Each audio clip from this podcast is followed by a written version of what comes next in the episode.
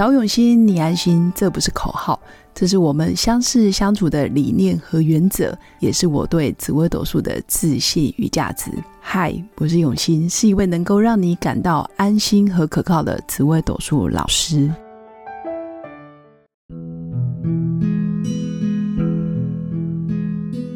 Hello，各位永新紫微斗数的新粉们，大家好！最近梅雨季节，那也是要提醒各位新粉，出门在外。不要忘记准备一把雨伞，然后也要照顾好自己的身体，千万不要受了风寒感冒了。那当然，出外一样，口罩一定要随时戴好戴满，然后注意防疫的安全。这一集要来跟大家分享的就是，老师，这是我的天菜吗？因为今天刚好好朋友来找我，然后拿了他正在认识交谈的一位女性友人。然后问我老师，这个长相是我夫妻宫的样子吗？我看了一下，我就说不是，你的夫妻宫真的不是长这样。所以今天就想跟大家来聊聊，从紫微斗数命盘可以看出，其实每一颗主星的长相，其实小星星也可以看，吉凶星当然也能看，但是最主要的精气神，他的气质、长相、相貌、身高。或者是他的体型是标准的，还是偏胖的、瘦的、矮的，还是他是属于腰背雄厚的，或者是比较单薄的？其实主要还是从十四颗主星就可以判断。那当然每一颗主星不一样，那有的星星真的是妙望，那真的是比较壮壮的；有的星星是平线，也就是弱线的，比如说五行相克。或者是它地支跟主星的五行是互相克制，那这时候你的主星就会偏向于平线，你的力量是比较弱，长相也会不一样。那为什么会特别想要跟大家分享？是如果你现在还单身，或者是你想要透过相亲联谊的方式，或者是去参加线上的呃什么快速约会啦，或者是透过交友网站、交友 App，然后找到适合你的。那我觉得相貌也是一个参考的依据。那当然，相由心生，如果他的心情好、心境好，或者是人品好，他的相貌透露出来的，当然就是更加柔和。那在紫微斗数命盘上有所谓的夫妻宫，夫妻宫就是可以看出你的另一半的长相、相貌，他如何对待你，他的个性特质，他的行为举止大到底是长什么样子，就是看夫妻宫里面的星象。所以，我们今天就是来论论，如果你的夫妻宫里面有哪一些主星，那它基本上相貌是比较偏向于哦什么样子，你们可以拿出自己的命盘来对照。如果你的夫妻宫上面是没有主星，也就是说没有紫微、天机、太阳、武曲、天同、廉贞、天府、太阴、贪狼、巨门、天象、天梁、七煞、破军，如果没有这十四颗主星的话，那你就看夫妻宫的对宫，也就是官禄宫的位置。然后看看上面的主星有没有这十四颗里面的其中一颗或两颗。第一个主星就是紫薇，如果紫薇跑到夫妻宫，基本上你就比较适合挑，真的是长相比较敦厚老成的，也就是说他的气色或者是他的气质比较看起来是稳重的，然后身材也是比较有肉、比较端庄的敦厚。其实古书里面讲的敦厚，以现代论当然就是标准身材。那如果是天机呢，就恭喜你啦！他的身材就是比较偏标准的，嗯，平均身高、平均的体重，然后长相多了俊秀，比较聪明机智。其实一个人聪不聪明，你可以看他的眼神。所以如果天机在夫妻宫，你就可以找眼神看起来比较灵活的，不见得是大哦，有的是呆若木鸡，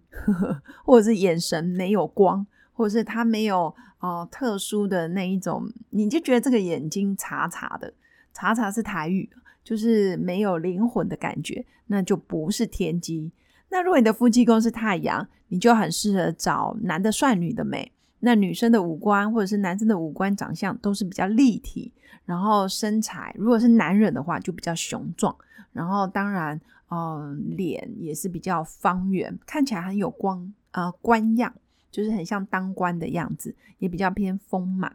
如果是舞曲的话，那真的就是身材比较是娇小，或者是讲话声音比较尖锐。当然也有代表脸可能比较是方的，呃，有感觉这个人有点刚硬，或者是有点冷冷的，然后做事其实蛮果决的，这是武曲的相貌。那还有一个天同，天同就是比较清秀，然后比较圆满，比较白白嫩嫩的，然后你会觉得他讲话甚至有点温吞慢慢的，比较谦逊谦卑，然后不是一个咄咄逼人的人，其实蛮温和的。所以如果你的夫妻宫是天同，那你也可以找这一类的女生，有点像是邻家女孩的这样子的味道，比较甜美，然后好亲近的。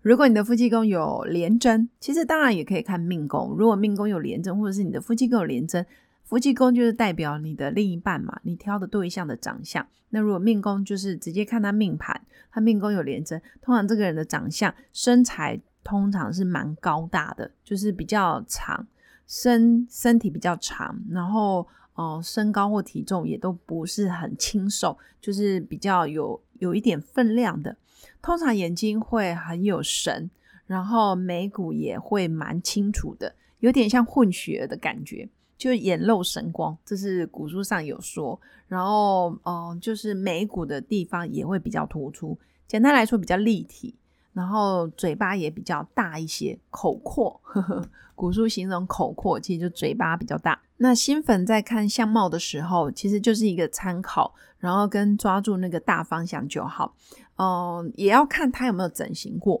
如果他已经整形过，当然就不准了。一定要以天然的长相，他一出生的样子，或者是他从来没有动过刀，没有去整形过，那这样基本上是最最准确的。那如果有天府在你的夫妻宫，其实天府在夫妻宫，你的另一半长得也是比较圆润圆润，然后脸脸啊脸型都是比较有肉的。当然，在古书也有讲到一段，就是唇红齿白。基本上听起来是蛮清秀好看的哦。好，那再来就是太阴，太阴跑到了你的夫妻宫，那恭喜你，他真的是白白嫩嫩的，端庄优雅型的。那男生的话就是比较温文儒雅，像个文人雅士的样子，其实也是蛮有气质的。那太阴之后就是我们的贪狼，如果贪狼跑到夫妻宫，其实有两种长相，要不就是高大的。然后很有肉，胖胖的；要不就是他的身材很娇小的，然后声音可能比较尖锐的，所以可以，嗯，在交往的时候去，嗯，有时候 app 还是可以聊天吧，可以先通电话，或是网友还没有见面，你可以先判断一下。那再来就是，如果夫妻宫里面有巨门，那巨门另一半就是长得身材稍微比较长一些，然后也是有肉，但是基本上是清秀的。看起来很聪明、很能干的样子。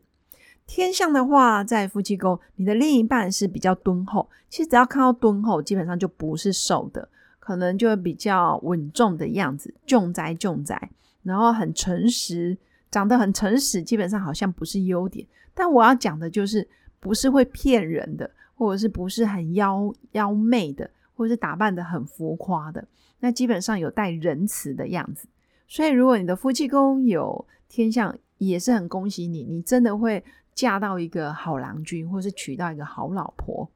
那最后是天梁，不是最后倒数第三颗 天梁，就是也是比较耿直，然后长得比较着急，也就是说他的相貌可能比较成熟的，做事情很光明磊落，然后也是很快很准果决的，然后也是有点肉的。